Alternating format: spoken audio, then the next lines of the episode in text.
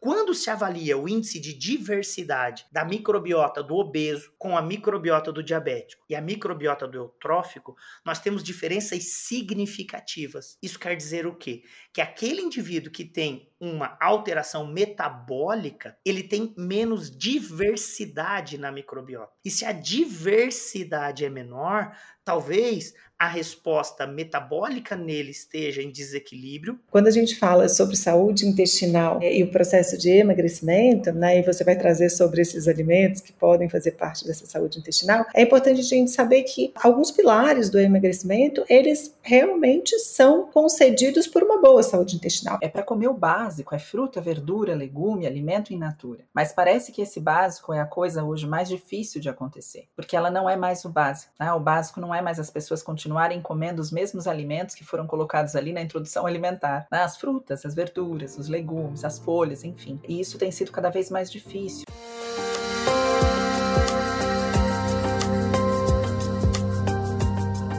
Cuide bem do seu intestino, pois ele é o princípio de saúde. Olá, seja muito bem-vinda e bem-vindo. Eu sou a Roberta Carbonari. Olá, eu sou a Alessandra Feltri. Estamos começando a 11ª temporada do Pura Vida Cast e nela vamos falar sobre saúde e emagrecimento. E como passou rápido, né, Ale? E nesse episódio de estreia dessa temporada, vamos falar sobre a saúde intestinal e emagrecimento. Uma frase conhecida que diz que todas as doenças começam no intestino e ela tem um bom fundamento. A integridade da mucosa intestinal e o equilíbrio das bactérias que o habitam são pré-requisito para a manutenção da saúde. E a alimentação também vai influenciar esse ambiente para que as espécies possam se nutrir, se multiplicar, se colonizar. Certos tipos de ambientes intestinais, estamos falando aqui, favorecem espécies que contribuem para a nossa saúde, enquanto outros favorecem espécies que podem interferir na harmonia do nosso organismo. E Beta, quando falamos sobre a relação entre emagrecimento e a saúde intestinal, podem surgir muitas dúvidas sobre como se alimentar para perder o excesso de gordura e ao mesmo tempo não prejudicar nosso sistema intestinal. Até porque ele faz parte desse processo de saúde e também interfere, influencia nesse emagrecimento.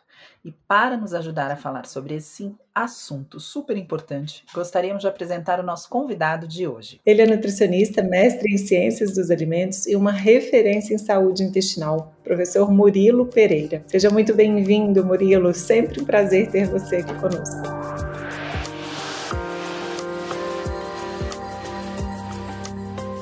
Seja muito bem-vindo, Murilo. Sempre um prazer enorme ter você aqui com a gente. Muito obrigado, obrigado pela confiança, obrigado pelo carinho, obrigado por pelas palavras aí de apresentação e então é sempre um grande prazer estar aqui. Estou à disposição de vocês. E não podia ser outra pessoa não, Murilo, porque quando a gente traz um tema tão delicado, emagrecimento intestino, acho que muitas pessoas devem estar assim, gente, mas o que que eles têm para falar sobre essa relação, né, de manter-se magro, de manter-se, né, com uma boa composição corporal ou até mesmo de perder peso com uma boa saúde intestinal, eu acho que você é a melhor pessoa para poder falar realmente para gente, para todos aqui, qual que é a importância do bom funcionamento intestinal para o processo de emagrecimento que a gente sabe que é multifatorial. Eu acredito que em 2020 3, nós já tenhamos muito mais alegações, argumentos científicos para tudo que eu vou falar aqui, que talvez já tenha sido propagado por N outros profissionais há mais de 10, 20 anos. No entanto, hoje nós temos um pouco mais de ciência, digamos assim,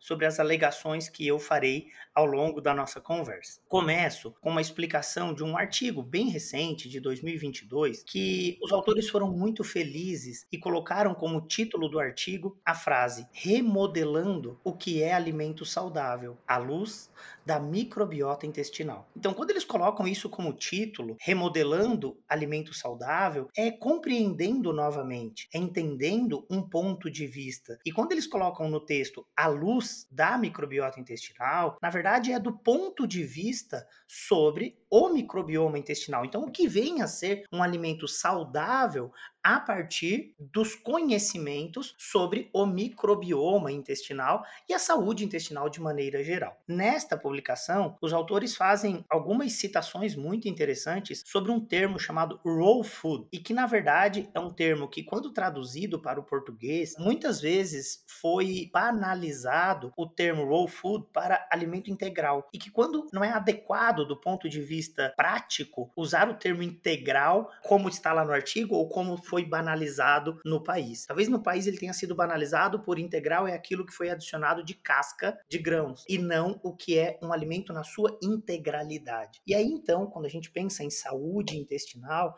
quando a gente pensa em olhando o que é um alimento saudável à luz dessa microbiota intestinal, nós temos hoje muitos argumentos, dentre eles que o intestino é um órgão endócrino e compostos produzidos por microorganismos estimulam essas células endócrinas. E aí, sobre esse tema, eu gostaria de dar um passo atrás e fazer uma revisão sobre o que é o intestino, para que nós possamos entender qual a relação com o emagrecimento ou com a manutenção do peso corporal. Primeiro, o intestino é um órgão responsável pela nossa comunicação com o meio externo. Quando nós pensamos que o nosso corpo se comunica com o meio externo, nós nos comunicamos pelos olhos, pelo nariz, pelo pavilhão auditivo e pela boca. E claro, por toda a nossa pele, a extensão de pele. Mas quando a gente fala em extensão, o intestino delgado especificamente tem uma área equivalente a 200 metros quadrados de comunicação com o meio externo. Fazendo uma analogia, seria aproximadamente o tamanho de uma quadra de tênis. Então, uma quadra de tênis de área de ligação do ser humano com o meio externo. Essa área extremamente extensa, ela é composta de várias células. Nós temos células ali responsáveis pela absorção de nutrientes, células responsáveis por um reconhecimento do que, que tem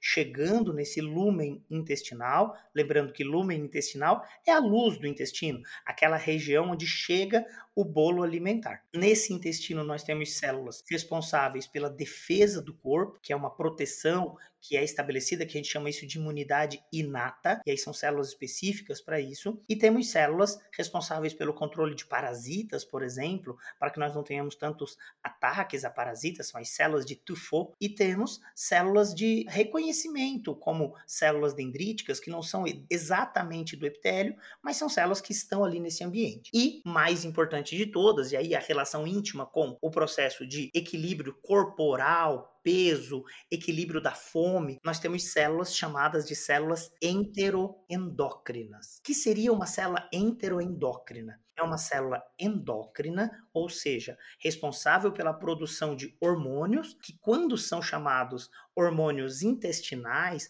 recebem um apelido de incretinas. Então, essas incretinas, ou esses hormônios intestinais, têm um papel importantíssimo na regulação da fome. Eles atuam numa região encefálica chamado núcleo arqueado, fazendo com que nós tenhamos uma menor vontade de comer, ou seja, diminuir aquela larica, aquela vontade por comer de forma compulsiva. E aí essas células que estão no nosso intestino, hoje a gente já conhece o mecanismo pelo qual o homem consegue estimular mais ou menos essas células. São várias células, se vocês me permitirem, eu falo o nome de algumas aqui, até porque eu tenho certeza da audiência que nós temos neste canal de comunicação e o quanto profissionais da área de saúde também usufruem dessas informações. Então eu vou falar de forma técnica, depois de forma lúdica.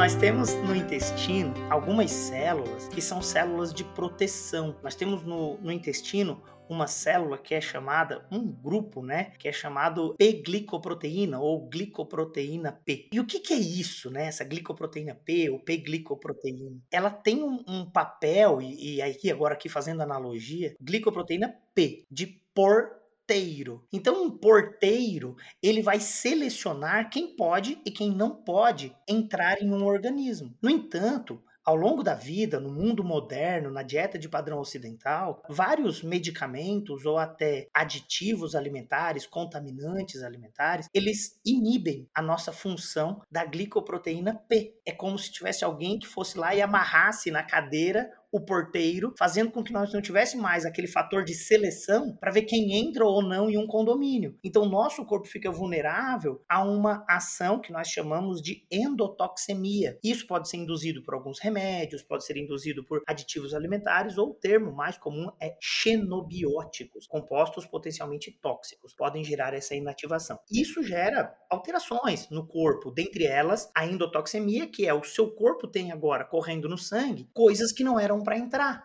porque o corpo tem um papel de impedir nesses 200 metros de área a permeabilidade de coisas tóxicas. Nós temos uma defesa natural para isso. E isso, quando acontece de forma coerente, vai deixando substrato no meio, vai deixando nutrientes nesse lumen e as bactérias podem começar a metabolizar isso. Isso pode gerar um grande, uma grande mudança nesse ecossistema intestinal. E aí, essas células que são responsáveis pela produção de hormônios, as células endócrinas, essas células, elas precisam ter um estímulo para elas funcionarem funcionarem. Por exemplo, imagina uma célula dessa, ela está lá no intestino, nós temos ela habitualmente lá, só que para que ela produza hormônio, tem que ter uma reação, ela tem que ser estimulada. Da mesma forma que para uma porta abrir, precisa a chave encaixar naquela localização onde vai promover a abertura da fechadura. Então esse efeito chave fechadura, ele acontece nas células intestinais chamadas de células enteroendócrinas. E o que isso tudo tem a ver com glicoproteína P, o que isso tudo tem a ver com a saúde desse intestino como um todo. Fato é que quando nós temos uma condição de intoxicação por inibição de glicoproteína P ou por ruptura das tight junctions, e o que seria a ruptura da tight junction? No mesmo exemplo da analogia do porteiro lá do condomínio ou do apartamento, a ruptura das tight junctions seria como se você tivesse um portão longe da portaria aberto, que independe dessa defesa, dessa proteção que existe, esse portão ficou aberto, ou o muro do condomínio está quebrado, e aí começa a ter permeabilidade e tal. Então isso é permeabilidade intestinal alterada. Quando isso acontece, o nosso sistema de defesa recebe um alerta, e aí as citocinas inflamatórias aumentam, e com isso desregula essa área de intestino responsável pela produção de incretinas, de hormônios, porque a prioridade naquele momento é proteger o intestino, refazer epitélio, é refazer as tight junctions,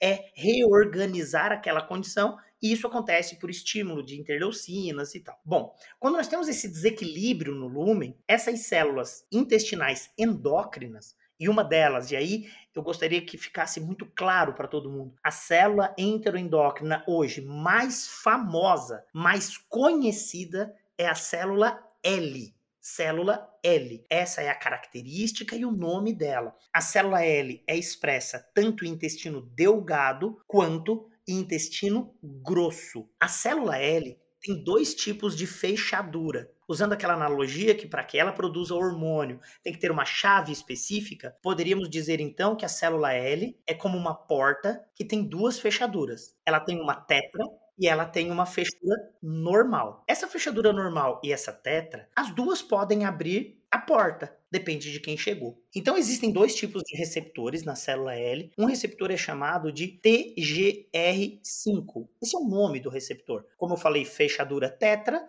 eu estou falando o nome do receptor, TGR5. Esse receptor, ele é um receptor de proteína G que quando ativado por compostos que são agonistas do receptor, a célula produz dois tipos de hormônio: glucagon-like peptídeo e peptídeo YY.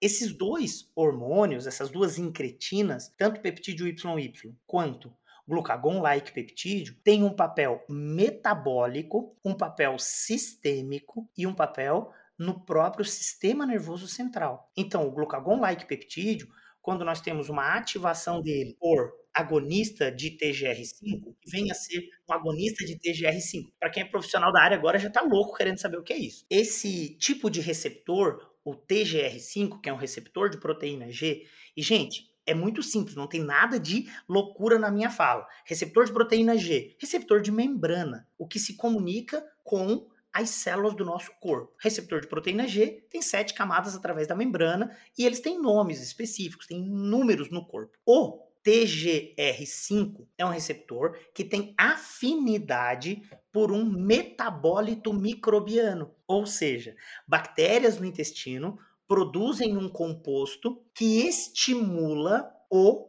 receptor da célula L para que tenha um aumento da produção de GLP-1, uma produção fisiológica. Então, quando o nosso corpo tem esse mecanismo estabelecido, nós temos uma boa ativação das células que são dependentes do GLP-1. Quem é o GLP-1? Glucagon-like peptídeo ou peptídeo semelhante ao glucagon, uma incretina que tem um papel sistêmico. Destes papéis sistêmicos, o que nós conhecemos hoje é que ela auxilia na utilização da glicose no corpo. E com isso o indivíduo tem uma homeostase, uma, um equilíbrio do açúcar no sangue, fazendo com que as taxas de lipogênese sejam minimizadas. O que, que é lipogênese? É a ativação do depósito de banha. O GLP-1 fisiológico também tem um papel de estimular nas células beta-pancreáticas a plasticidade celular. Então ele melhora o turnover, a renovação tecidual das células beta-pancreáticas e com isso a função da produção de insulina, que também é um hormônio fundamental para promover saciedade, para que nós tenhamos uma adequada função de absorção da glicose no sangue, utilização da mesma. Então ele melhora essa gênese, a síntese de insulina. E por incrível que pareça, o GLP-1 também tem um papel no núcleo arqueado, que é uma região encefálica responsável pelo controle da saciedade e que vai então nos dar uma função de saciedade.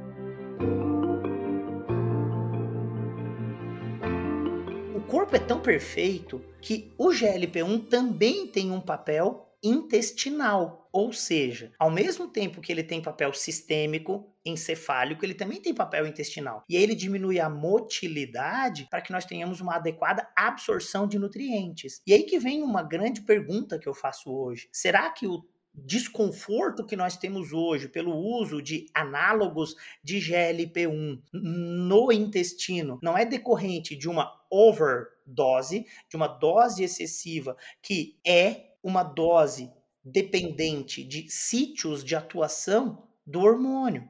Então, só para que a gente entenda, os hormônios, as moléculas no nosso corpo, elas interagem com receptores. E quando nós temos uma adaptação celular, o que, que acontece? As células têm receptores para os compostos, para as moléculas. Quanto maior a oferta de um agonista, de um estimulador de receptor, para que a célula não tenha uma resposta exacerbada, fisiologicamente essa célula faz down regulation do receptor para a molécula. Isso é fisiologia clássica, farmacocinética, para a gente compreender por que, que as pessoas respondem no início de um tratamento com análogos de GLP-1, por exemplo, muito bem com doses pequenas, e depois tem que ir aumentando, aumentando, aumentando, aumentando, aumentando, e aí a indústria agradece. Só que a gente tem que entender que essa regulação para baixo dos receptores, ela é muito prejudicial a longo prazo para a nossa homeostase ou a nossa saúde intestinal. Porque da mesma forma que um receptor é minimizado a sua expressão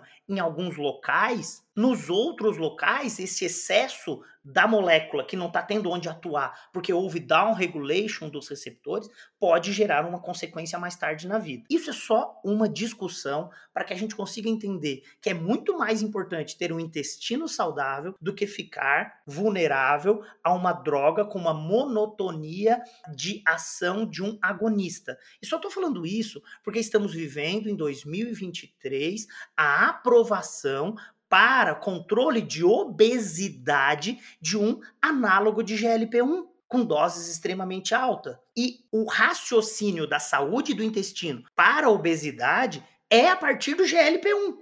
Então, assim, é muito mais importante conhecer as estratégias alimentares, reconhecer esse universo para que nós possamos ter equilíbrio metabólico através da mesma molécula, só que produzida por células do intestino. Então, GLP-1 uma molécula com efeito sacietógeno, com efeito de equilíbrio da glicemia, homeostase energética no corpo, bem como peptídeo YY. Quem produz? Célula intestinal, enteroendócrina. Outro receptor da célula enteroendócrina é o receptor de proteína G chamado GPR43 e GPR41.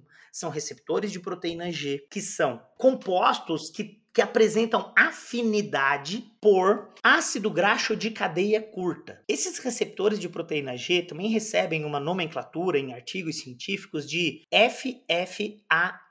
O que vem a ser isso? É um receptor de fat acid free, então, ele é um receptor de ácido graxo livre.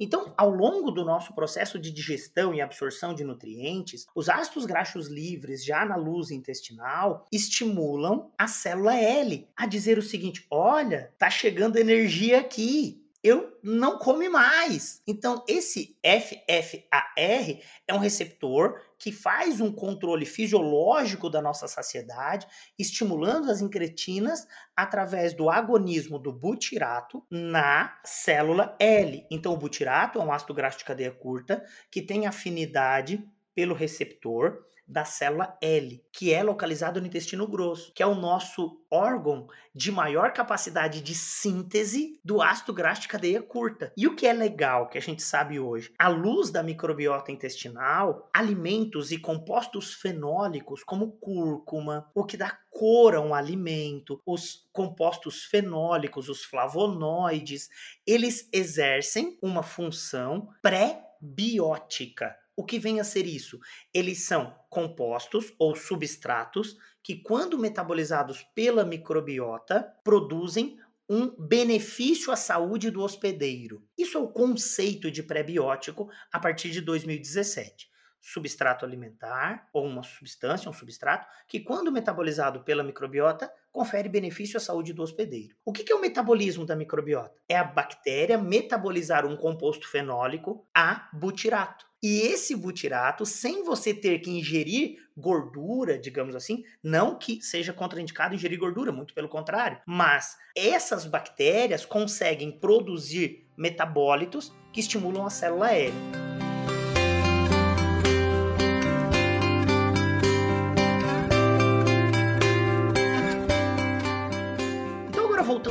início do podcast, onde vocês me perguntaram, Murilo, o que, que o microbioma influencia na obesidade? Hoje, quando investigado populações, as populações com diabetes, as populações com obesidade e interpretado a sobrevivência dos micro-organismos nessas populações, quando comparado a uma população eutrófica, então eles pegaram lá em estudos populacionais três grupos de indivíduos: obesos, diabéticos e eutróficos não obesos. Ao avaliar a microbiota deles, eles viram que tem diferença. Diferença em um parâmetro de avaliação chamado índice de diversidade, que é um índice que permite você avaliar populações diversas sem ser pela característica daquela população. Já explico isso. Vamos lá. O que é o índice de alfa diversidade? É quando você avalia populações de um determinado bioma sem ser por comparação das mesmas espécies. Por exemplo, você avalia o bioma da Austrália e na Austrália tem canguru, tem koala. Mas canguru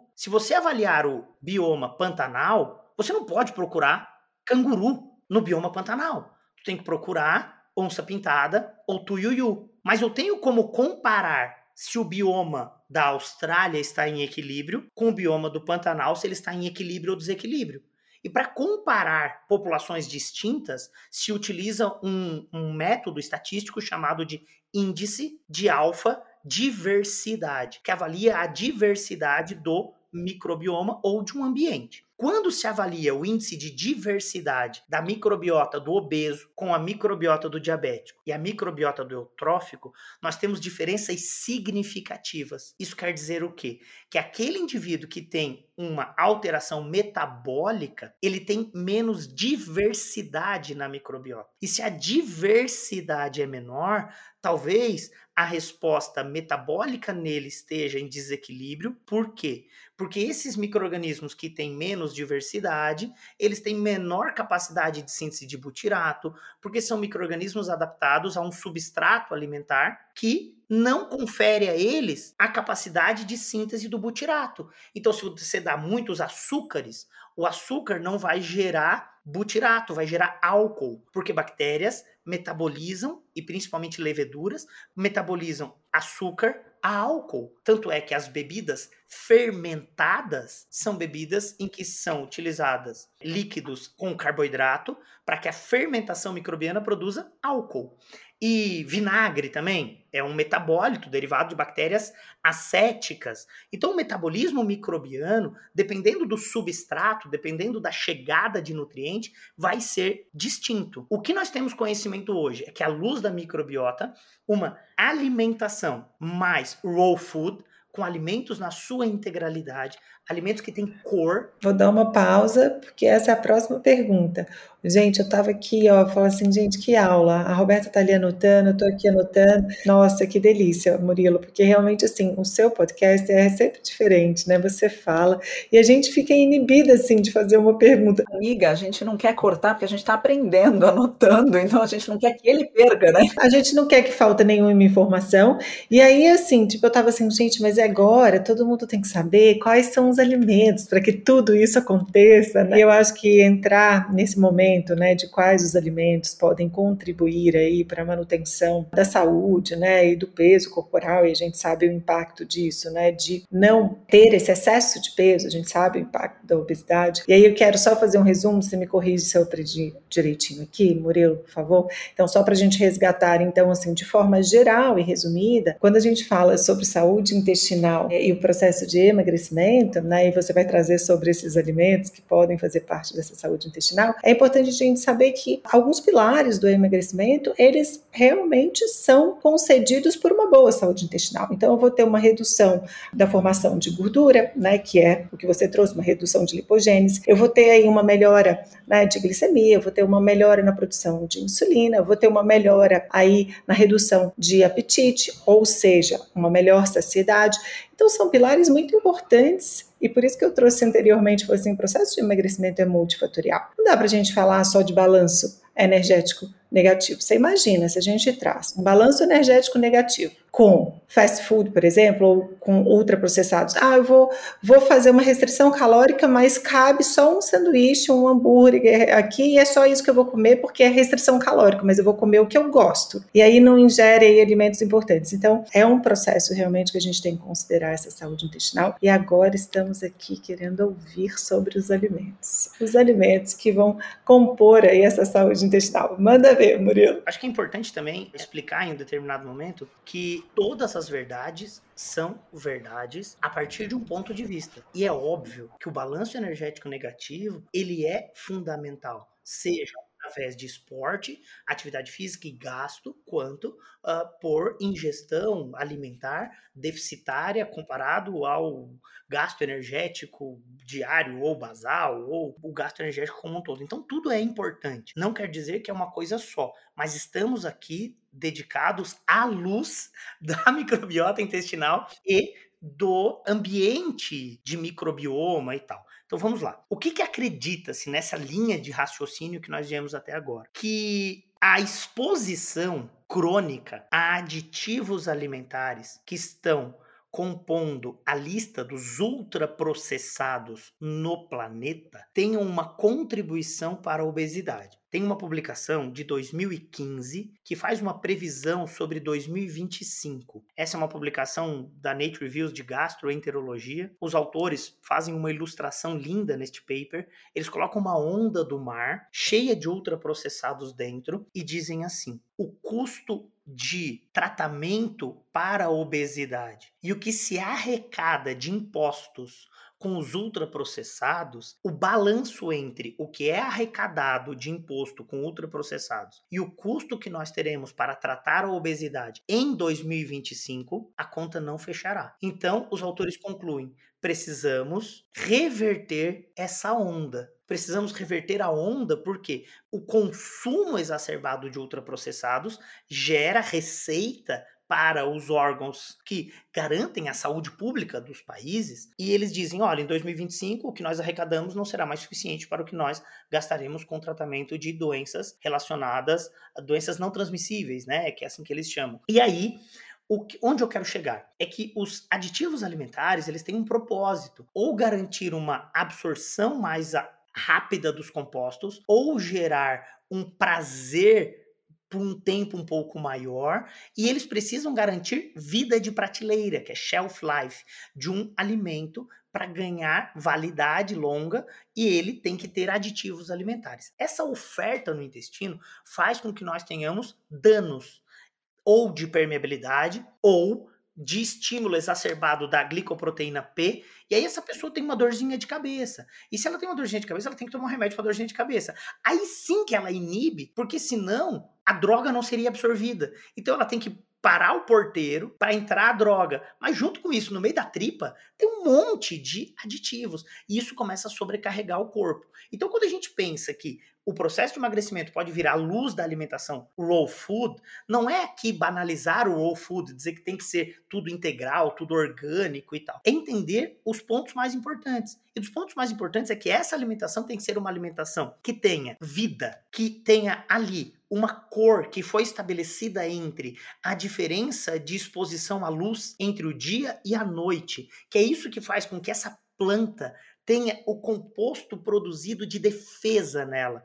Então, aquele alimento que é sazonal, que é regional, ele é um alimento que ele é muito mais indicado para você. Então, aquela pessoa que é do Nordeste e lá tem uma fruta que na época tal ela tem a sua melhor performance, isso é um indicado para essa população, porque lá você vai ter compostos fenólicos, fibras alimentares, vai ter água. E a gente fica sempre buscando, né? Ah, o que, que tem mais fibra solúvel? O que tem mais fibra solúvel é o que tem água na composição. E aí eu faço aqui uma grande crítica à formação do profissional nutricionista ao longo da vida, que tem a disciplina de bromatonologia, análise da composição dos alimentos, e que a primeira coluna em todas as tabelas de composição de alimentos é do percentual de água. No entanto, ela é uma coluna negligenciada. Passa só direto para a coluna caloria, carboidrato, lipídio e proteína. E não presta atenção em quanto de água que tem naquele alimento. E se no alimento tem muita água, é porque ele tem muita fibra para segurar ele. Essa água dentro desse alimento.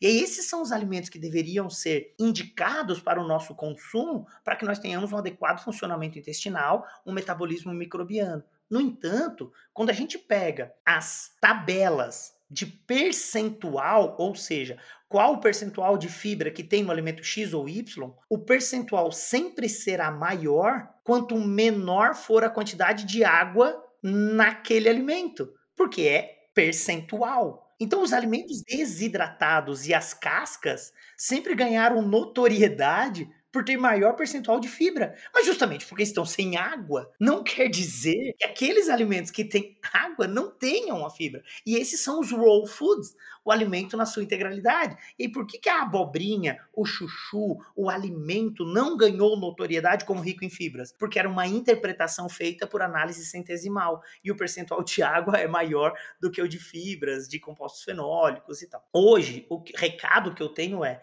talvez seja muito mais importante dar notoriedade a uma alimentação colorida, e é óbvio que isso tem que ser devidamente explicado porque na minha primeira dieta, por exemplo, isso foi a primeira, no estágio de nutrição clínica, eu coloquei como nota de rodapé para o meu paciente: olha, dá prioridade a alimento colorido. Ele olhou para mim e falou assim: não se preocupa, meu filho. Eu adoro aquelas balinhas jujuba e MM. Porque é colorido. Então, assim, não basta falar colorido. Nós temos que ter explicação plausível, coerente, convincente sobre os compostos fenólicos que dão origem a um padrão alimentar adequado. E aí ganha uma notoriedade, um novo termo, flavobiótico, que é composto fenólico que, quando metabolizado por micro-organismos, confere benefício. Então, além do balanço energético, além das escolhas alimentares, ter o mínimo de ultraprocessados vai conferir benefício a microbioma. E de onde nós temos essas informações? O Guia Alimentar para a População Brasileira de 2014, publicado em 2015,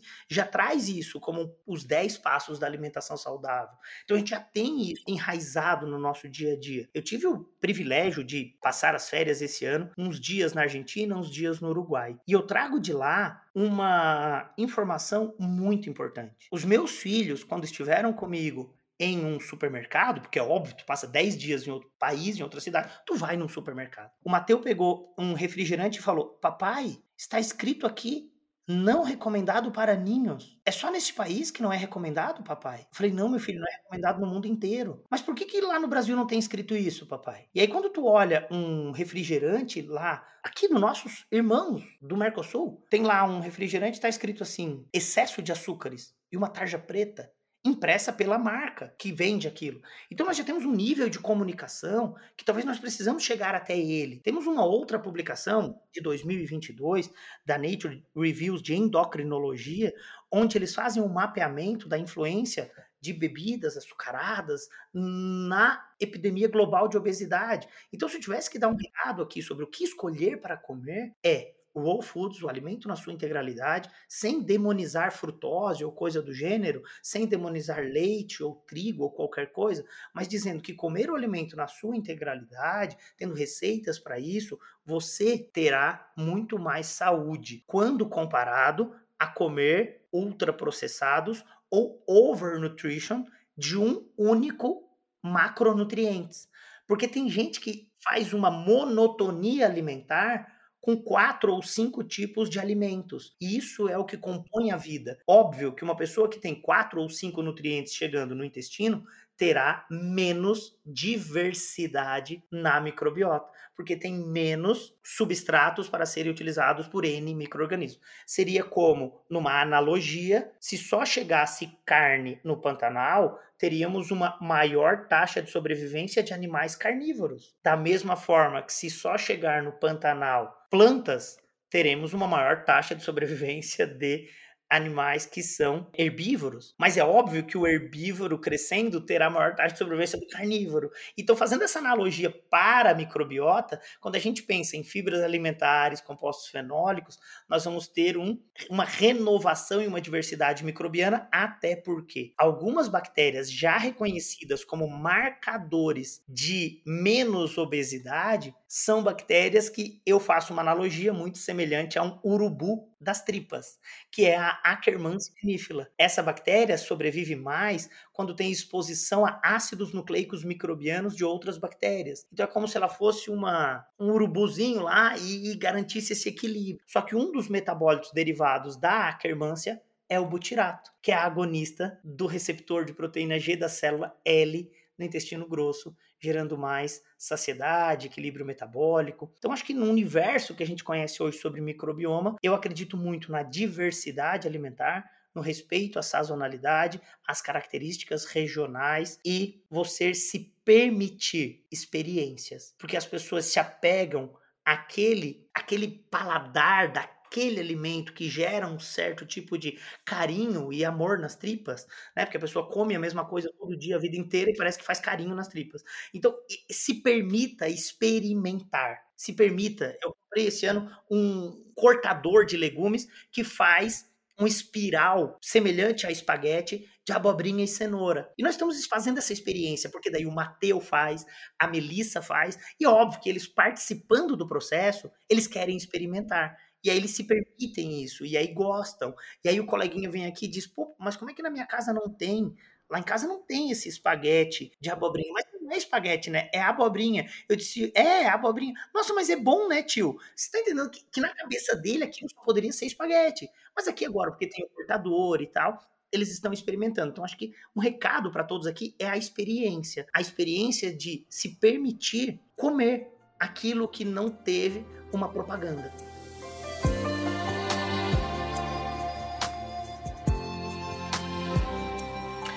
Aquilo que foi feito para a gente comer, né? Aquilo que foi disponibilizado desde o primórdios na natureza para que a gente pudesse sobreviver. Eu acho que essa é uma mensagem muito importante que você trouxe aqui, né? De experimentar, porque a gente vive falando, Murilo, que é para comer o básico, é fruta, verdura, legume, alimento in natura. Mas parece que esse básico é a coisa hoje mais difícil de acontecer, porque ela não é mais o básico. Né? O básico não é mais as pessoas continuarem comendo os mesmos alimentos que foram colocados ali na introdução alimentar, né? as frutas, as verduras, os legumes, as folhas, enfim. E isso tem sido cada vez mais difícil, mas ficou cada vez mais difícil porque justamente estes alimentos, né, integrais, eles são apresentados juntos à comparação da hiperpalatabilidade e dos ultraprocessados, riquíssimos em aditivos. Então, quando você compara ainda criança um ao outro, a escolha é certa. Eu quero mais gostoso e ponto. E além disso, esses alimentos que são tão importantes que você trouxe aqui, que mantêm essa saúde intestinal, que evitam uma sinalização intestinal que contribui com a obesidade, né, e com o desbalanço, inclusive, de uma série de metabolismos fisiológicos que podem levar né, à obesidade, é justamente quando a gente precisa que esses alimentos voltem a acontecer, que eles estão tão associados à dieta para emagrecer e, portanto, são ruins, que fica ainda mais difícil de reintroduzi-los. Bom, eu vou comer o que é gostoso porque amanhã eu estou de dieta, como se nada mais disso fosse gostoso. E aí eu também faço um apelo aqui, porque a gente tenta comparar uma triste abobrinha né? ou ainda um chuchuzinho na água e no vapor com um feijão que tem alho, cebola, coentro, louro e que fica delicioso porque foi temperado. Então é muito importante que a gente também aprenda a fazer alimentos integrais e receitas de alimentos integrais temperados, saborosos, para que a gente não tenha que comparar balinha de jujuba, né, com chuchu na água, porque não tem comparação mesmo. Então, a gente precisa levar essa mensagem. Foi sensacional o que você trouxe aqui. Um show de podcast de informação aqui hoje, né? E o que você trouxe é importante, Roberta, porque eu sempre preparo as minhas refeições pela manhã e acabo mostrando algumas coisas. Eu sempre estou com ervas juntos, né? Então, aos alimentos, ervas, desde orégano, desde uma cúrcuma, desde um cravo, uma canela, tudo que possa contribuir para sabor. É, eu falo que quando as pessoas falam assim, ai, Ale, mas tofu, que eu como tofu orgânico às vezes, é muito ruim, não tem sabor. Eu falei, e por acaso um queijo ricota ou uma cottage tem sabor? Não tem também. Então, eu como você prepara? Então, uh, um uso moderado de sal, né, as ervas para contribuir, isso é a substituição aí dos aditivos que geram tanta palatabilidade. Né? Então, que a gente aprenda né, a fazer essa compra no supermercado para que não falte em casa. E é o planejamento tanto não só dessas ervas, mas também do que vai ter na sua casa, das frutas estarem sempre presentes, porque qualquer um de nós três aqui, se não tivermos frutas é, ou verduras, a gente vai comer o que tem, vai passar. Acontece na casa de qualquer um. Então, fazer esse planejamento é fundamental. É variar, e eu acho que é, é uma conexão, diversidade intestinal e diversidade alimentar, elas caminham juntas. E o Murilo trouxe o um mínimo de ultraprocessados. Não é que você vai deixar de comer algo que esteve presente e que aquilo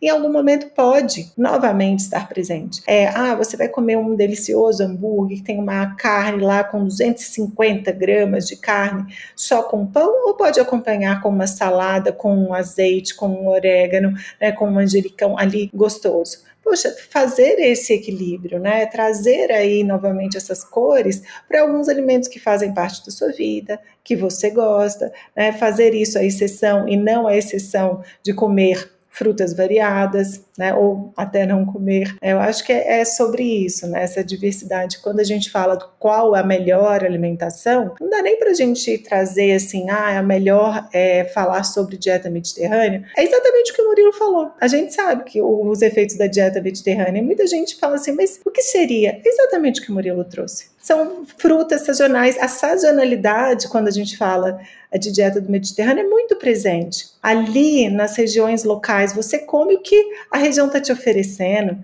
Né? Então, isso a gente realmente culturalmente não teve, mas nunca é tarde de aprendermos todos e passarmos para as próximas gerações. Né? O que eu gostaria de deixar aqui um recado, e, e é um recado que eu tenho colocado em todas as minhas falas, independente do público, é que nós não podemos ceder ao comer errado por status social. Porque às vezes comer o alimento X, Y ou Z é porque tem na casinha do fulaninho, porque tem na propaganda, porque tem na televisão, e aí as pessoas passam a ter um sonho de comer aquilo porque tá no programa tal. Acho que a gente tem que refletir sobre o que vai fazer bem e sobre essa ascensão social por comer mais ultraprocessados. Isso é uma reflexão. A segunda, se nós fizermos compras semanais e não mensais, nós não vamos atribuir toda a receita mensal em uma única compra. E aí vai ser mais fácil comprar alimentos que são saudáveis. Então, reorganizar o planejamento de compra em vez de mensal para semanal. E por último, e aí uma reflexão para a vida. Eu não conheço nenhum tutor de um pet que olha para raçãozinha e para ele e diz: se você comer tudo, eu te dou um copo de refrigerante. Então, uhum. quando a gente usa uma ferramenta de dar veneno ou algo que não é tão benéfico assim, e não é um veneno, digamos assim, que vai matar alguém, não. O problema é, é, é o excesso a longo prazo. Mas quando a rotina está e a educação daquele bebê que está ali é dependente de uma recompensa com algo que sabe-se que não faz tão benefício quanto que ele ia comer antes, a gente não faz isso com pet. Então, quem não faz isso com pet, porque sabe que faz mal, tem gente que não deixa nem dar um pedaço de docinho pro pet, porque diz, não, não pode, ele não pode, eu posso, porque eu quero morrer logo.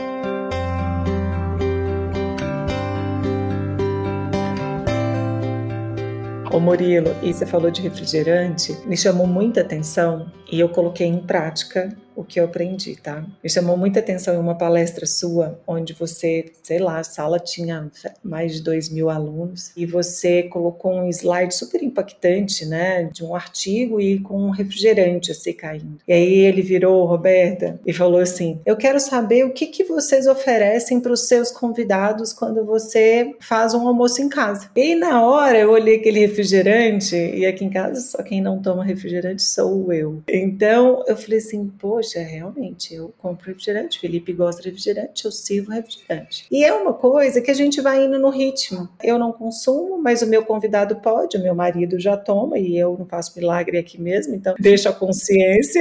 E aí, Murilo, eu fiz o meu chá revelação, eu não comprei nenhum refrigerante. Eu falei assim, eu me recuso seja criança, seja quem for que goste de refrigerante na minha casa, eu não vou servir. É uma reflexão, porque poderia ter, porque meu marido gosta, as pessoas tomam, né? E, mas é, é um passo, né? Do que, que você vai oferecer para o outro e até mesmo ele se sentir assim, poxa, aqui não tem refrigerante, né? Como, como eu vou fazer? É porque realmente é a educação que a gente pode passar para os nossos amigos, enfim, para as pessoas que estão ao nosso lado. Mas é uma coisa simples, boba, né? Que as pessoas, ah, mas isso é isso que eu ofertava e que eu não consumia. Por quê? Porque é comum as pessoas terem em casa, é comum as pessoas ingerirem, então que seja confortável, né? Esse evento para elas. Acho que a gente consegue, sabe? Ontem eu também fiz um o futebol do Mateu e eu fiz o churrasquinho lá pros pais, de boas-vindas do ano e tal. E eu mandei uma mensagem antes: ó, a comida é minha responsabilidade, depois a gente divide. Bebida, cada um leva o que bebe. Porque daí é, é, o seu compromisso com a sua verdade. E isso não quer dizer que, pô, eu sou contrário a tudo aquilo. Mas o que eu acho que também, ele não pode ser a regra. Ele tem que ser a exceção. Só que pra ter exceção, tem que ter uma regra. E a regra tem que ser o saudável. E aí a exceção, tudo certo